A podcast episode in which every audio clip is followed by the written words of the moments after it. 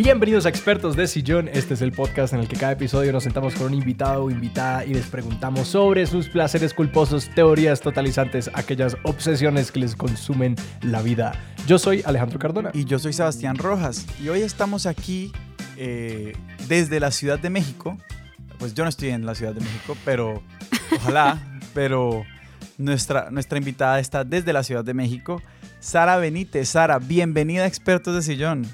Qué emoción, estoy muy contenta de estar con ustedes. Me emociona mucho cada vez que me escriben eh, los podcasteros de Colombia porque yo amo Colombia. Estuve en Bogotá desde cuando tenía siete años, he ido a Medellín, no conozco Cali, pero voy a ir en cuanto termine esto. Entonces estoy muy contenta de estar aquí con ustedes. Y nosotros estamos igual de emocionados. Eh, para nuestros oyentes, Sara es historiadora, es creadora del podcast Historia Chiquita, que les recomendamos mucho. Es estudiante de artes visuales, sobre todo en el área de fotografía, en la Ciudad de México. Y hoy es uno de esos episodios donde vamos a, a, jugar peligrosamente con la, a romper un poquito las reglas del podcast, porque esto... Y nosotros hablamos de las reglas del podcast como si vinieran de un lugar mucho más arriba que nosotros mismos. Sí, como si, si, nuestra productora estuviera como que rompieron las reglas del podcast otra vez. Pero no, vamos a jugar un poquito con las reglas del podcast y hoy ¿De qué vamos a hablar, Sara? Pues me acuerdo que la última vez que platicamos me dijiste algo así como, ¿cuál es tu mayor obsesión? Y lo primero que dije fue como algo bien, bien básico, ¿no? Así como, ser feliz. Pero esa creo que es la mejor respuesta que hemos recibido en ese caso, porque esa debería ser la obsesión de todos. pero de repente como que me empecé a ir, me empecé a ir y empezamos a hablar acerca de mi obsesión por el pasado, porque soy historiadora y comenzamos a hablar acerca de lo de que lo que ya no es, ¿no? E, e, es, es, ese pasado que ya no es y que se relaciona con obviamente mi profesión, que es la historia, y que justamente también se relaciona con la fotografía, que es mi nueva segunda profesión, ¿no? Que es justamente, se relaciona con el registro, con, con el archivo, con la memoria. ¿Cuándo comenzaste tú a registrar cosas como en bitácoras o en diarios, lo que sea, de manera intencional? Bueno, eh, primero, cuando tenía como seis años, mis papás me compraron un diario de esos que tenían brochecito súper lindo con su candado. Y me acuerdo que no sabía qué escribir y entonces hacía poemas muy lame. Mm. Así como, nunca vieron Hey Arnold y que, oh, Arnold. Ah, sí, sí, Así que Helga Tus ojos son un sol y los de Helga, Helga Pataki. Exacto, Helga Pataki. Entonces yo escribía poemas, pero como no, o sea, tenía seis años, o sea, no me gustaba ningún niño. Entonces le escribía escribía poemas a mi perro. Entonces, este, escribía, escribía cosas como mi perro se llamaba Misha, era un pastor alemán hermoso, y ponía como, oh Misha, qué perro tan hermoso. Y ya, porque no sabía qué más decir en mi diario. No, y además que uno, yo siento que cuando uno está chiquito uno tiene como la idea de lo que es un poema y, es como probablemente solo, yo, yo siento que si a mí me tocaba escribir un poema chiquito, yo era como el sol y la luna y las nubes, porque esos son los poemas, así son los poemas. Sí, entonces me acuerdo que, o sea, al principio era eso, pero justamente el otro día revisé este diario porque mi mamá lo guardó y después de los poemas súper raros, así como la sol, la lluvia, mi perro y cosas de mi vida cotidiana, comencé a escribir cosas como, por ejemplo, me acuerdo que en esa época eh, hizo erupción. El, eh, acá en la ciudad ha hecho erupción como 80 mil veces ese volcán, pero esa era la primera vez que hacía erupción ese volcán cuando yo estaba niña, ¿no? Era el Popocatépetl. el Popocatépetl que está al lado del Iztaccíhuatl. Y mi mamá me acuerdo que lo estábamos viendo en casa de mis abuelos, que esa es la otra cosa de la que vamos a hablar según yo. Y me emocioné muchísimo porque mi mamá me dijo, Sari, es la primera vez que ves que el volcán Popocatépetl está haciendo erupción. Y entonces me acuerdo que fui a mi diario y lo anoté y, está ahí anotado, ¿no? Entonces, después de este, este, este, diario, comencé a, obviamente comencé a, a, procurar escribir en, en libretas, pero ya fue más en la adolescencia, cuando estaba en la secundaria, que vi la película del diario de Bridget Jones, Síndrome de la Princesa, Síndrome de la Princesa. Estaba el diario de Bridget Jones y vi que Bridget tenía un diario. Y, pero el diario de Bridget era especial, era una agenda, una agenda de esas de que cada día es una página. Entonces dije, claro, eso es lo que le funcionó a ella, me va a funcionar a mí. Entonces me compré una agenda en Año Nuevo Y ahí comencé a registrar todo diario, diario, diario, diario, diario. Y ya después, como crecí, me volví hipster y especial, única y diferente, me compré una Moleskine. Tan único y diferente.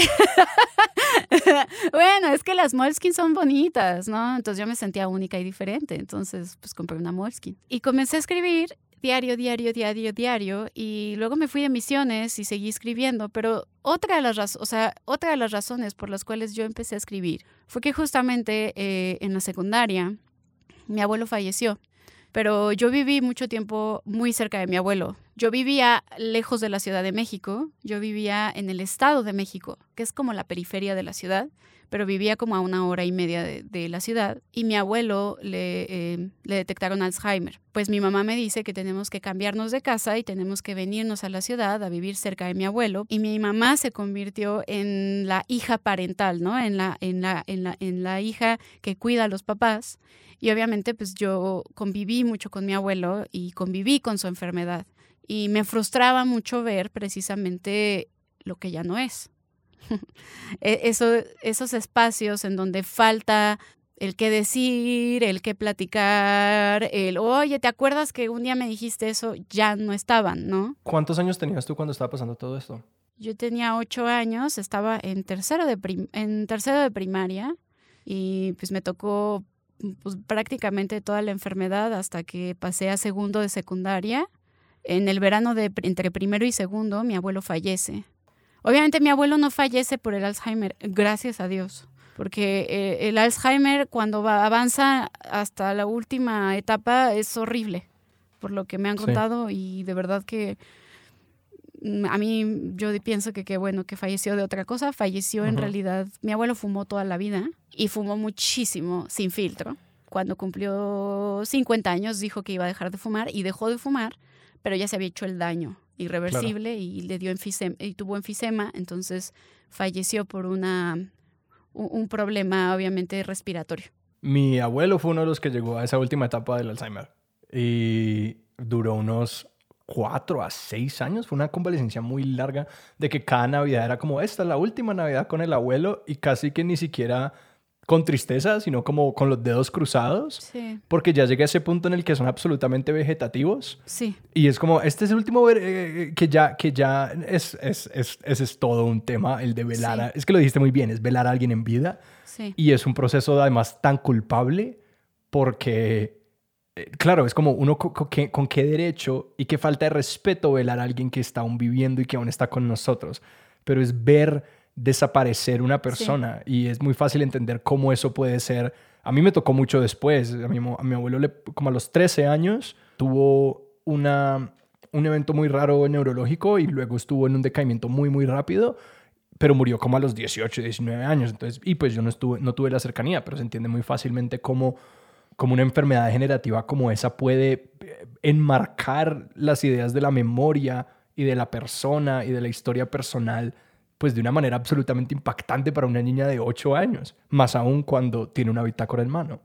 Sí, es que también era como mucho, o sea, yo me la pasaba todos los veranos con, con, mi, con mis abuelos. De hecho, pues muchas cosas, yo sé guisar comida, porque pues yo pasaba todos los veranos en casa de mi abuelo y mi abuela, porque mi mamá pues decía, pues nos vamos a, a la casa de los abuelos y así pues cuido a los tres, ¿no?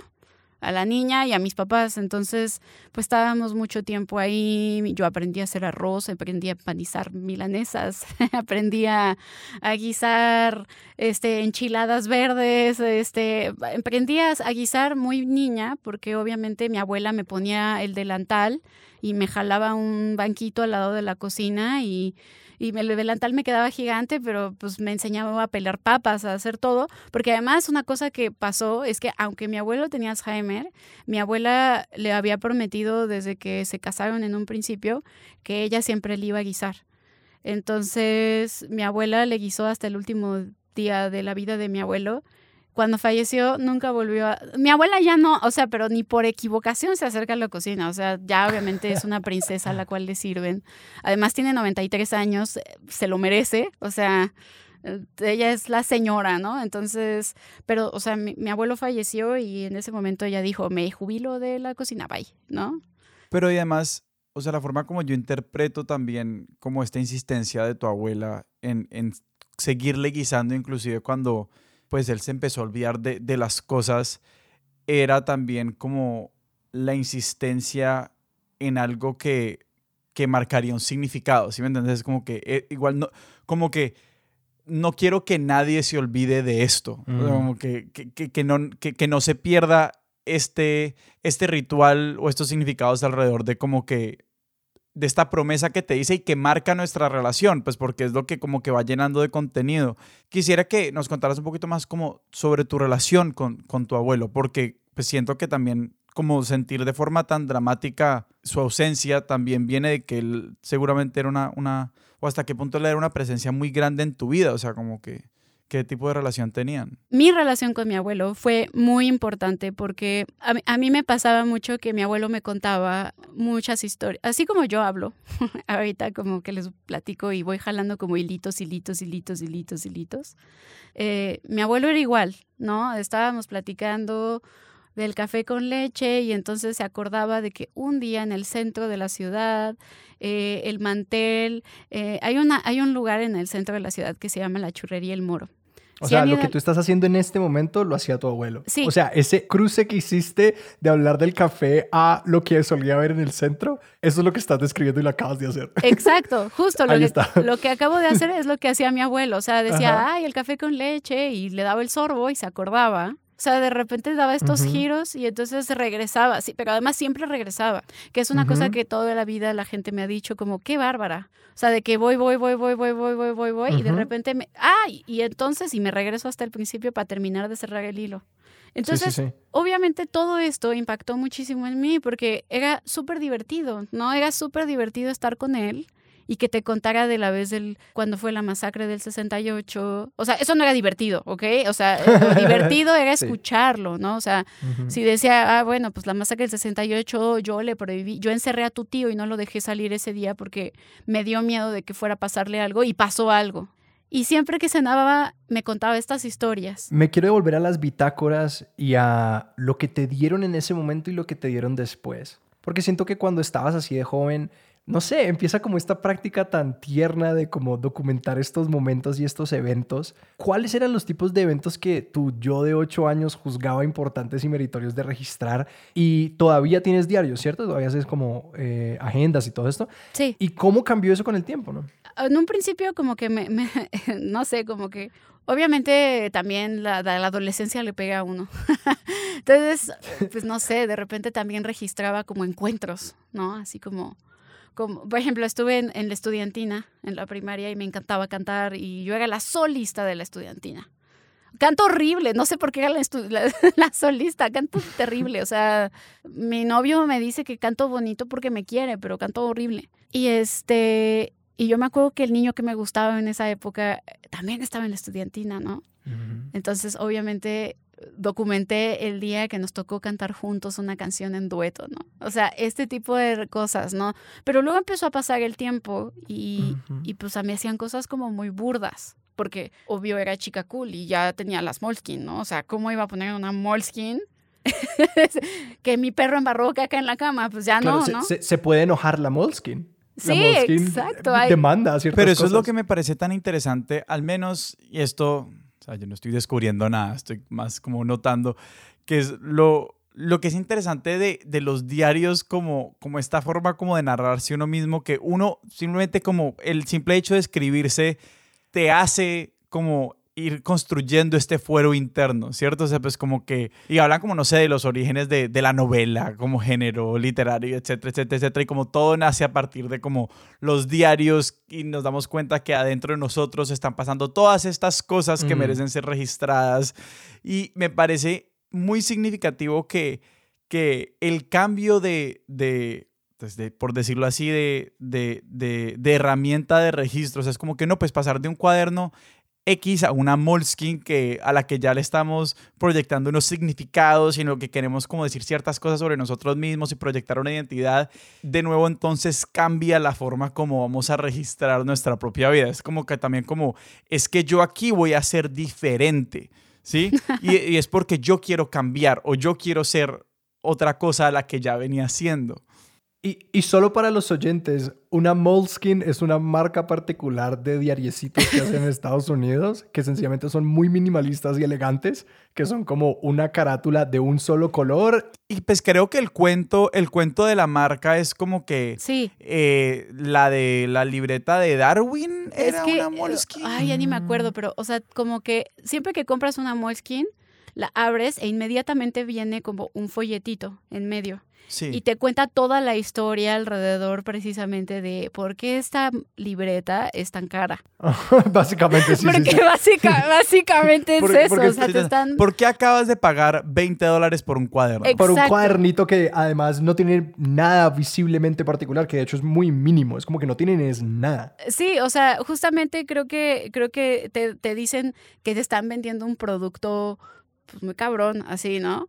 Y creo que es una libre... eh, miren, creo ya así dice en Google, así... Pero sí, te- es Chadwin quien utilizó este tipo de cuaderno en sus viajes. No, pero es, es chistoso porque claro que lo que te están diciendo con ese folleti- folletico es como, de nuevo, hablando de como construir linajes también, es como, bienvenido a un linaje intelectual de la gente que Exacto, sí. escribe en estas justo. libretas. Bienvenido a esta comunidad. Sí, entonces, ¿cómo iba a faltarle el respeto a la Moleskine llenándola de palabras como caca?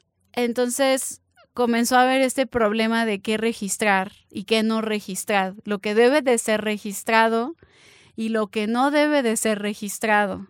Pero en esa época yo era niña este, de prepa, de preparatoria católica, me fui a estudiar a una preparatoria justamente religiosa y me fui de misiones. Ay, ¿Qué son misiones? Para, yo no sé qué son misiones. que- me imagino que esto es como en México la gente entiende qué Para es los, misiones. para los oyentes, aquellos que no saben qué es una... Yo tampoco sé qué es una misión. ¿Qué es una misión? No, no se preocupen, es una cosa muy white White me refiero a esta, esta, esta cosa como de oh, mexicanos güeros, eh, de una clase privilegiada, así les decimos aquí, white Entonces, obviamente, pues los white tienen ciertas costumbres y son medio fachos, medio derechosos. Eh, eh, entonces, yo estaba en una prepa, pues, de derecha, porque era una escuela religiosa. Y eh, como es una escuela religiosa, pues te, te proponen hacer trabajo comunitario, es decir, ir a evangelizar gente en Semana Santa. ¿Ok? Y obviamente toda la misión está súper bien registrada, ¿no? O sea, de que a qué hora me levantaba, que qué me dieron de comer, a quién conocí, qué pasó, incluso tiene dibujos, ¿no? Entonces, tenía que ver mucho con la personalidad de la Moleskine, porque era un diario de viaje, ¿no? Cuando me gradué de la preparatoria, eh, seguí haciendo diarios, pero me fui al ITAM, una escuela muy tecnócrata de la Ciudad de México, y mi diario se convirtió en un diario de emociones. Sufrí mucha depresión porque estaba estudiando algo que no me gustaba y además estaba en un ambiente muy pesado. No, no sé Mm. cómo sea actualmente, pero en mi época la gente como que hasta se aprendían tu clave para ver cuánto había sacado y llegaban y te decían, ay, sacaste 10, pero yo saqué 11, ¿no? Y, y tú así como, ok, o sea, como que era mucha competencia en ese lugar y yo no me sentía bien. Entonces todo lo que documenté después se convirtió en, en puras emociones, sensaciones, sentimientos y obviamente cambió de ser una Moleskine a una agenda eh, normal. Me acuerdo que, ay, me da mucha pena esto, pero hubo una que era de Paulo Coelho, cosas que pasan en la vida. Entonces, y se burlan, ¿no? Pues Todos que, tenemos pues, nuestro coelo o equivalente. Eso no, eso no tiene pierde. Sí, de eso nadie se escapa. Después de eso, eh, seguí haciendo bitácoras, pero, pero ya dejé, o sea, como que me liberé de, ay, es que mi diario, mi, mi diario tiene que ser como algo muy puro, ¿no? O sea, como que comencé a, re- a- a re- a relatar cosas de mi día a día, cosas que no me gustaban y cosas que me hacían sentir mal. Y además en ese momento estaba en una negación porque yo, yo quería estudiar historia, pero no, no estudiaba historia, estudiaba ciencia política, IRI, y era el, pro- el futuro de México. Y según yo me iba a ir a la NYU o a Columbia o algo así, ¿no? Y pues no, no, no pasó. me fui a, la, o sea, a los dos años, estaba muy deprimida, me había cortado el pelo muy chiquito para, no perder tiempo, para no tener que perder tiempo en, peinarme. O sea, estaba muy deprimida. Y eh, dejé, dejé el, el ITAM y me cambié a la Ibero. Soy chica Ibero. La Ibero es una escuela también eh, religiosa, pero es jesuita, ¿no? Y cuando entré a la Ibero, conocí a uno de los profesores más increíbles que he tenido cuando, cuando entré a la carrera y se llama Luis Vergara. Y un día platiqué con él acerca de mis diarios y me dijo como, qué increíble, tus diarios son increíbles, qué padre tus bitácoras.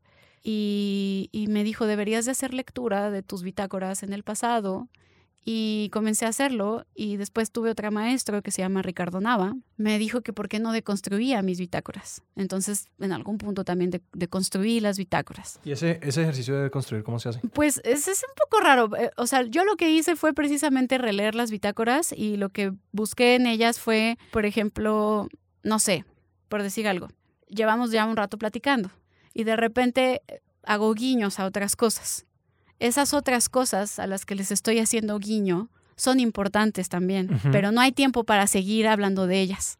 Pero debería de hablarse de ellas en realidad, porque probablemente en esos temas es donde está lo verdaderamente importante. ¿Y cuáles eran en tus bitácoras? Pero lo que siento que entiendo es como Sí, este tema del que como que queremos hablar, pero como el espacio no se designó de esa manera, como que hay un esquema de obligación que nos previene entrar a ese tema, no le vamos a entrar, que es como cuando no sé, yo pienso como si uno fuera a terapia y uno siente que tiene que hablar del papá y de la mamá, pero en realidad uno quiere hablar de, yo qué sé, de cómo una de las plantas de la casa se está muriendo y eso es lo que realmente uno le está pesando en la cabeza y como que ahí está la clave. Justo, justo. Entonces, eh, eso es, eso es de construir, porque, eh, bueno, la teoría de, de construcción es relacionarlo también, mi profesor lo relacionaba mucho con Lacan. Lo verdaderamente importante era aquello de lo que no queremos hablar. Entonces, en mis diarios normalmente eran cosas que estaban relacionadas con un novio, al que le vamos a llamar Voldemort, porque es súper tóxico y súper malvado. Entonces estaba como, o sea, como que yo sabía que tenía un problema esa relación. Y era muy tóxica esa relación, pero en el diario, en vez de hablar de mi relación tóxica, hablaba de lo maravilloso que había sido el día con él, de lo, de lo increíble que había comido con él y con su familia, y de lo deliciosa que es la comida libanesa de un restaurante al que íbamos de repente y de repente nada más mencionaba en tres palabras como, ah, y se enojó conmigo. Pero en realidad, ese día nos habíamos peleado cinco horas, el güey me había gritado, me había dicho de cosas, yo le había, yo estaba chillando en llanto y me decía que estaba loca y cosas que no le debes decir a una novia, pero bueno, y me decía que yo estaba mal y que yo necesitaba ir a terapia y que estaba loca, ¿no? Entonces, justo esas cosas eran las que yo comencé a deconstruir en la bitácora, ¿no? Y, y, y, que tienen mucho que ver con, en general, con, creo que cuando uno hace registro, hay veces que uno está registrando algo y uno piensa que eso es lo importante cuando en realidad puede que haya otra cosa dentro del registro que tenga la claridad para uno, ¿no? Como ese capítulo de Game of Thrones en donde está este gordito que es amigo de Jon Snow. Sam. Sam y que justamente está con su novia, están en este, en este lugar que es como tipo la biblioteca de Alejandría y él está estudiando y ella le dice como, dude, mira lo que acabo de encontrar, encontré la razón por la que Jon Snow se llama Snow y por qué no lo querían, ¿no? Y que él es el hijo de no sé quién. no estoy spoileando nada, ya vieron. Entonces, eh, creo que, por ejemplo, ahí se podría deconstruir, ¿no? O sea, eh, precisamente ese momento que es el importante, obviamente Sam no le da importancia, ¿no? Entonces, creo que ahí está justamente una parte de las bitácoras que también ayuda a uno a autorreconocerse y a buscar eh, esas cosas que están en el pasado, que se pueden perder y que justamente a mí me genera mucho estrés que se pierda, ¿no? A, a mí sí me genera genuino estrés pensar en qué momento no pude preguntar más cosas. ¿no? Por ejemplo, con mi abuela. Mi abuela tiene demencia senil, entonces ya no se acuerda de muchas cosas. No es Alzheimer, pero ya no se acuerda. Entonces de repente me pasa eso mismo, ¿no? Como de por qué no pregunté lo suficiente. ¿Por qué no le pregunté esto para tenerlo registrado? ¿No? Y, y es un pasado que ya no vas a recuperar y que ya no es. Yo tengo una pregunta frente a frente a como tu relación con el pasado y la memoria. ¿Cuál es tu relación emocional con eso? Es decir, a ti pensar en el futuro o en el pasado te produce qué? Añoranza, angustia, eh, felicidad, confort. ¿Por dónde va? Porque yo siento que pues nosotros todos hacemos como distintas relaciones con esas cosas, pero que me produce mucha curiosidad de dónde viene tu, eh, pues sí, todo este registro, como qué te da o de dónde viene justamente como que esta teoría que estaba platicando de Lacan y de, Derrida, hay una, hay una cosa que justo el otro día estaba platicando. Lacan habla acerca del fetichismo por el pasado y este, este fetichismo por lo muerto, no, no de porque necrofilia, no, no, no, o sea, el fetichismo por lo que ya no es, ¿no? Esta idea que tiene mucha gente y que seguramente pasa en, todos los seres humanos, yo creo, y si no, que me pasen la receta. Este, pero que es, antes era mejor. Todo tiempo pasado fue mejor. Todo tiempo pasado fue mejor, ¿no? ¿Cuándo nos alcanzaba para comprar con 50 centavos un Boeing, unas papas y una torta, ¿no? Esa relación que yo tengo tiene mucho que ver con eso, pero es horrible y es de terapia. o sea, yo ya estoy en terapia por esto. O sea, hoy inauguré la terapia justo por este problema, porque el problema es que estar pensando constantemente en el pasado no te deja tener un duelo. Y si no tienes ese duelo, no dejas ir nada. Y como no dejas ir nada, todo lo vuelves a vivir una y otra vez Mm. una y otra y otra y otra vez. No hay un duelo, no hay un cierre de ese ciclo, de eso que pasó. Hay cosas que sí tienes que dejar ir. O sea, yo, por ejemplo, tengo registro de cosas bien pendejas. O sea, que digo, ¿por qué me acuerdo de esto? Y aparte cosas que me lastiman a mí, ¿no? Así como me acuerdo del día que este mi mamá me gritó y me dijo esto y me lastimó muchísimo y ya me pidió perdón y ya me demostró que cambió y yo me sigo acordando y me sigo sintiendo mal. Y me acuerdo perfecto qué pijama tenía puesta yo, qué pijama tenía puesta ella, qué sábanas estaban puestas, lo cual hace que sea todavía más vívido el recuerdo. O sea, el olvido debe de estar. Sara, estoy fascinado por todo esto porque creo que tú y yo somos dos polos opuestos de terapia frente a la ubicación temporal. Porque yo soy una persona de total orientación futura y tú eres una persona de total orientación pasada tus ojos siempre están en el pasado, los míos siempre están en el futuro y de lo que nos estamos perdiendo los dos es del presente y como de vivir el presente de manera real. Eh, y que yo también estoy también en terapia trabajando eso mismo. Pero a mí, por ejemplo, hay algo que a mí siempre me produce mucha curiosidad y es que tengo una amiga en particular eh, a quien te me pareces por la relación con el pasado, que son estas personas de memoria sumamente autobiográfica y de que, que ella también registró mucho, hizo muchos diarios de pequeña y a mí siempre me sorprende la memoria de personas como ustedes, que hay, hay una vaina súper interesante de cómo uno entrena al cerebro para, para decirle al cerebro cuál es la información importante.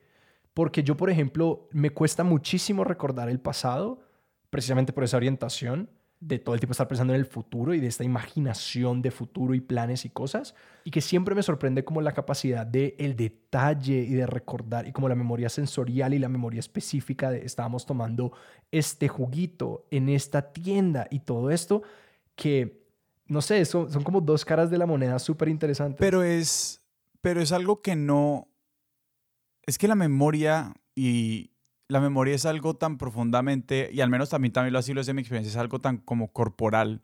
Y eso pues se lo dicen a uno cuando están dándole como, no sé, técnicas cognitivas para mejorar como el aprendizaje y vainas así, y te dicen como que... Nemotec 10. No, ni siquiera, ni siquiera, es como, lea como... Hay cosas que uno puede hacer para ayudarse a acordar de vainas, como no sé, si usted estudia siempre con el mismo aroma, por ejemplo, al momento de presentar el examen o escribir, si tiene que hacer algo donde se tenga que acordar de cosas como mm. póngase el olor, porque su cerebro relaciona el olor con el contenido. O sea, por eso es que, por ejemplo, el los cambios de espacios eh, son importantes para el aprendizaje. Digamos, ese es uno de los retos ahora que estamos todos aprendiendo y haciendo cosas virtualmente, es que como no tenemos cambios de espacios, cambios de ambientes, eh, nuestro cuerpo que, tiene toda una maquinaria para como atar, hace como un montaje de en lo que estamos para diferenciar las cosas que nos pasan, por eso es que todos los días se parecen y no podemos decir que algo pasó hace tres días o hace seis meses, es porque estamos expuestos a tan pocos cambios en, en los impulsos, en los estímulos que estamos recibiendo, que es muy difícil diferenciar los momentos. Y digamos, también hay algo, de estar, no, y no sé si es intencional, como, o hay una gente que no se nace más conectada como con las sensaciones y entonces uno también se acuerda como, es que estaba tomando café y pasó esto, y entonces uno empieza a generar como todas estas, estos dispositivos de memoria alrededor de, de, ciertas cosas. Pero eso, eh, hay, hay, gente que para lo cual funciona, funciona muy así y que también la propia vida funciona como ancla para ir poniéndole cosas que se van abriendo. Y a lo que voy es que las ficciones que se permite el ser humano al momento de hacer memoria, pues permiten hacer como todos estos montajes que a la larga hacen las vidas, pues textos si se quiere, tan ricos. Y eso no nos lleva a ninguna parte, pero yo sí tengo una pregunta. Quiero volverme a eh, los diarios, tus diarios de Itamita. sí, cuando dijiste como y empecé a escribir más sobre mis emociones.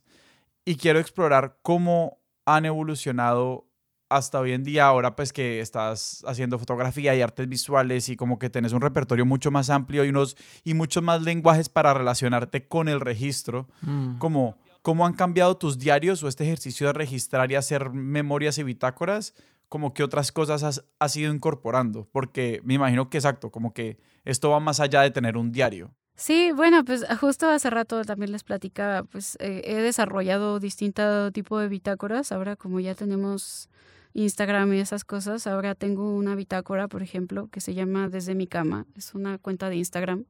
Y diario tomo una foto de mi cuarto. ¿Por cuánto tiempo llevas?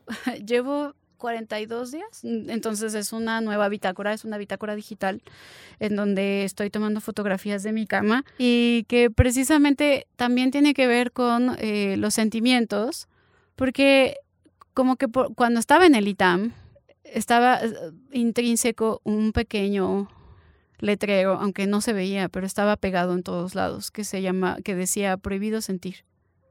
esa escuela, en serio esa escuela, la gente que sale de esa escuela sale con muchos traumas, salen con depresión, salen tomando cosas, o sea, en serio. Hay gente que, que, que me he encontrado en el futuro y me dicen como, no mames, qué chido que te saliste, yo no sé cómo le hiciste, yo me quería salir y no pude.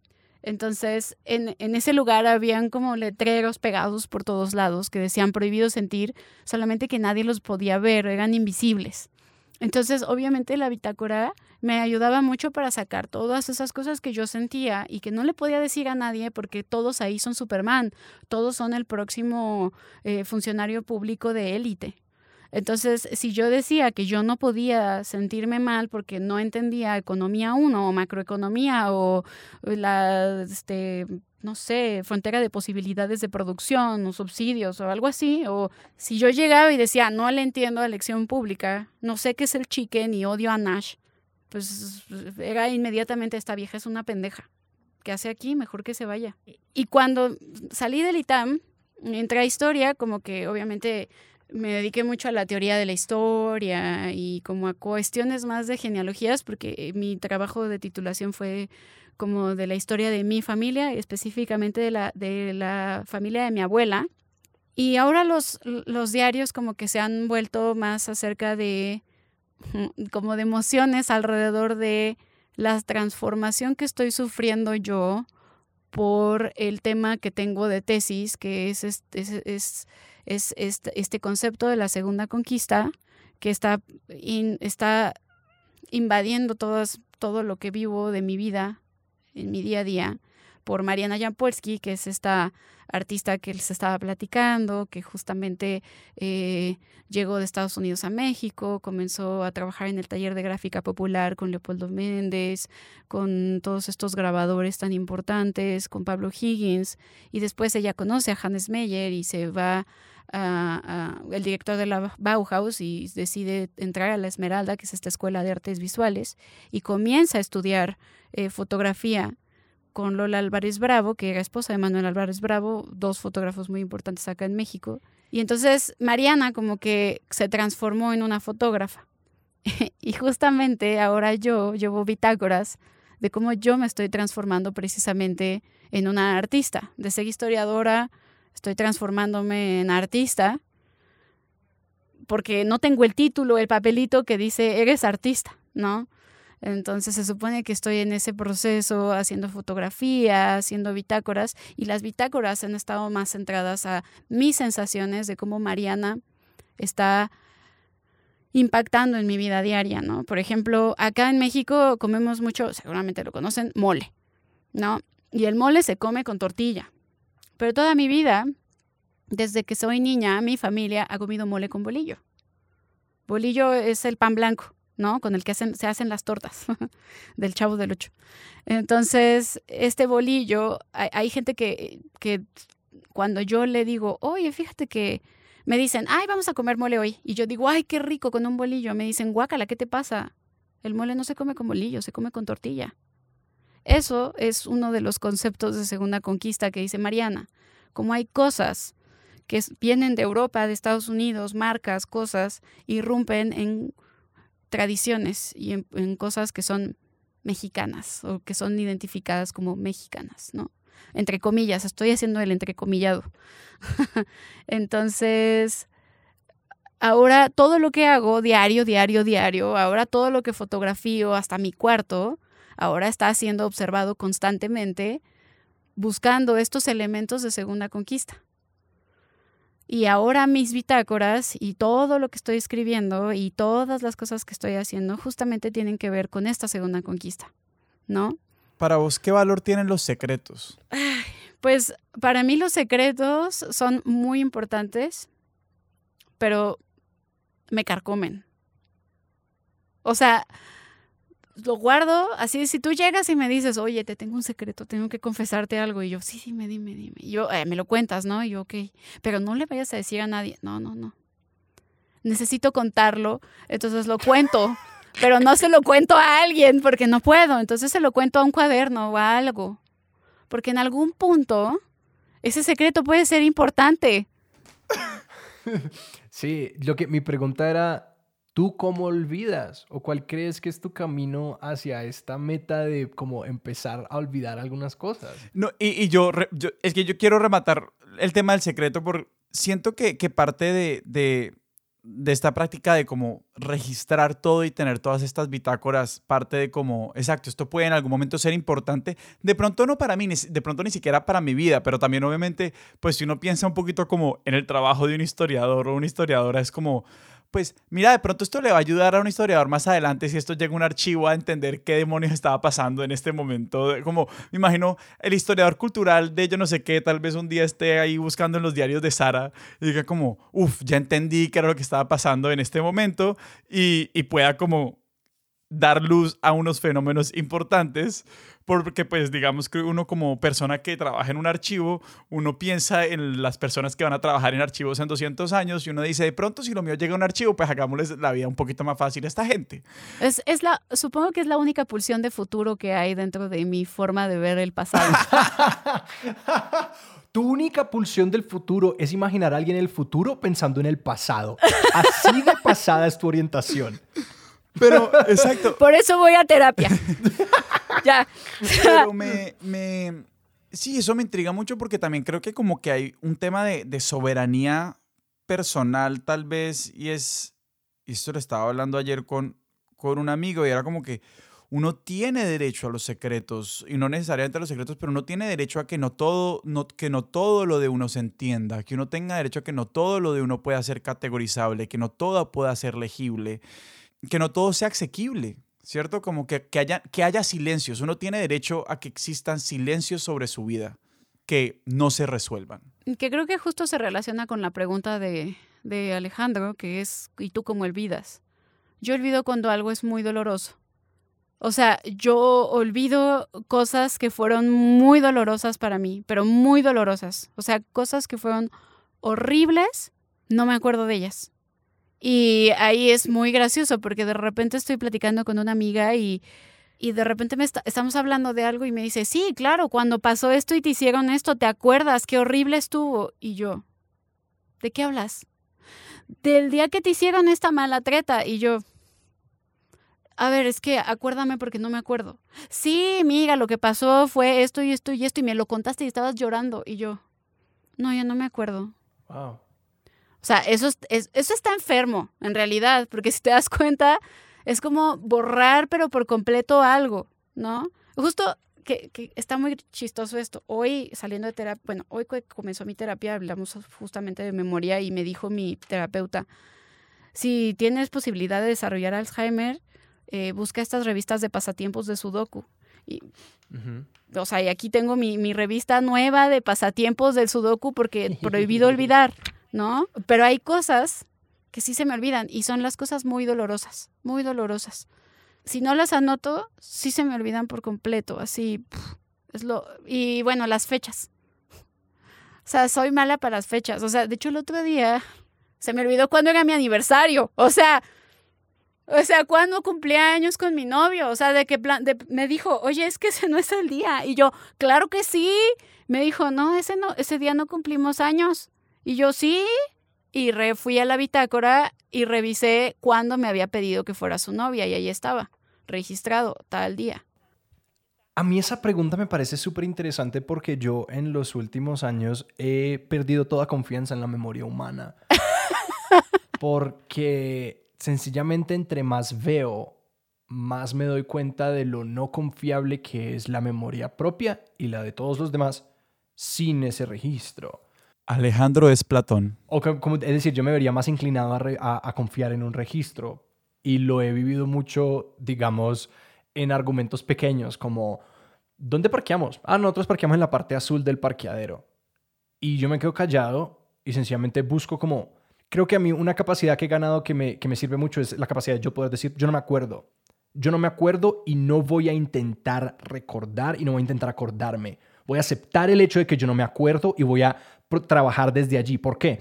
Porque rápidamente el cerebro es capaz de decir, yo sí me acuerdo, era la parte azul y, esa, y trabajar con esa información desviada es súper problemático, pero que también uno no puede hacer eso. Porque, digamos, eh, voy a contar una historia que pasó hace una hora.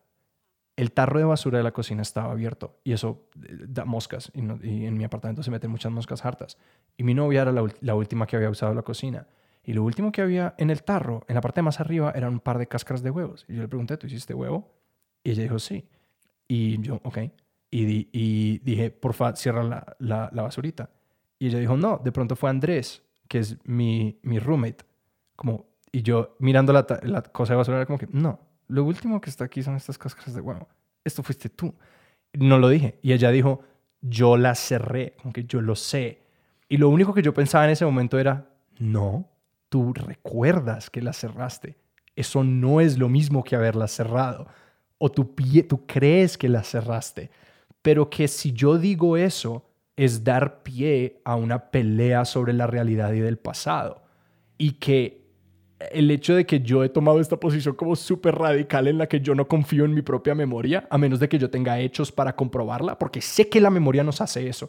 Sé que el ímpetu del ser humano por tener certeza nos hace tomar una decisión sobre el pasado, ¿no? Que aunque yo no sepa nada, yo voy a tomar una decisión en ese momento y que yo me necesito atrapar antes de hacer eso y que es muy difícil de hacer, pero que si yo intento proponerle eso al resto del mundo, el resto del mundo me va a dar una bofetada en la cara y van a decir que no, así no funciona el ser humano. Pero justamente es, es, es, es la idea que yo decía hace rato, hay cosas que sí se tienen que olvidar. O sea, nadie va a registrar a qué hora se cerró la tapa del, del, de la basura o si le jalaste al baño después de hacer popó. O sea, son ese tipo de cosas que, o sea, sí pueden generar un problema, pero se pueden olvidar y no pasa nada si se olvidan. Pero me parece que eso inclusive es lo chistoso que pasa ahora, porque si vivimos como en la era del registro, ¿no? Donde todo se puede registrar. O sea, tenemos, o sea yo tengo amarrado a mi muñeca un, o sea, una máquina de registrar mil cosas sobre mi cuerpo. Eh, ando con un celular en el bolsillo que muestra todos los lugares donde yo he estado. Eh, además, como el 80% de mis conversaciones pasan a través de como bitácoras, literal, porque estos chats que son sino bitácoras, o sea, de una conversación que nunca termina, etcétera, etcétera, etcétera. Y creo que ahí fallamos cuando como buscamos pase en el, pase en el registro, porque es que el problema de la memoria no es un problema, o sea, es en parte un problema sobre el registro, no estoy diciendo porque hay cosas que se borraron y se borraron con intención y las tratamos de sacar precisamente para decir, aquí hubo un acto de, de, borrar algo, ¿cierto? Como no podemos buscar paz en el registro en ciertas cosas porque es que el registro no es la fuente del conflicto o el conflicto a veces, el, o el registro no, no dirime el conflicto porque el, el, conflicto es sobre el significado del registro. Y eso es una cosa que sucede ya sea a nivel como más de la comunidad o del fuero interno de cada persona. Y es como, las dos personas podemos haber experimentado el mismo impulso, el mismo evento, entendido de formas totalmente distintas y ergo la memoria que tenemos es distinta y va a haber conflicto. Entonces yo creo, es como que yo a veces no siento que el registro nos traiga paz, pero, y eso no está mal, pero no, no, no, me, no me parece que todo tiene que llevar como a, a esta, a esta paz o esta ausencia de conflicto, pero me parece como que pensar en el registro como el antídoto al conflicto, como ahí es donde hay algo que perdemos, por- o sea, o, o perdemos algo de cómo funciona verdaderamente la memoria que no acomoda del todo eso. Sí, es que al final, sí, registrar debe de ser tal vez por gusto, no por decir, ah, yo estaba, yo tenía la razón. No. Sí. Pero pues igual el registro en muchas cosas y el registro, por ejemplo, no sé, burocrático y de, de mil cosas, pasa es como una medida de protección o como una defensa. Es como, pues si usted viene ah, en tres años y me dice que es que usted entregó los documentos de yo no sé qué, pues yo le digo no porque el radicado está y este sello dice que usted lo entregó el día después de que se cerraron las aplicaciones y me da mucha pena con usted, pero pues, ¿qué le vamos a hacer? Sara, creo que todas las conversaciones que nosotros tenemos en expertos son personales, pero rara vez tenemos una así de íntima. Así que muchísimas gracias por eh, literal abrirnos el capítulo 2 de tu terapia de hoy y, y tener esta conversación tan fantástica. No, no, a, a- a mí me gusta mucho hablar de esto. Por, justo no puedo quedarme un secreto. Por eso necesito contar qué dije en terapia. No, no es cierto. Me parece intolerable el hecho de que acabas de hacer registro de tu primer día de terapia con nosotros. Sí, sí, está increíble. Lo voy a guardar en mi lista de podcasts favoritos. oh, Dios. Es que se lo puede mandar al terapeuta. Ahí Sí, te ahorras sí, como tres sesiones. Porque, o sea, le dices como, tú trabajas con esto y yo vengo en dos semanas y pues también es como si hubiera estado conmigo otras dos horas. Pero lo ves cuando estés trotando.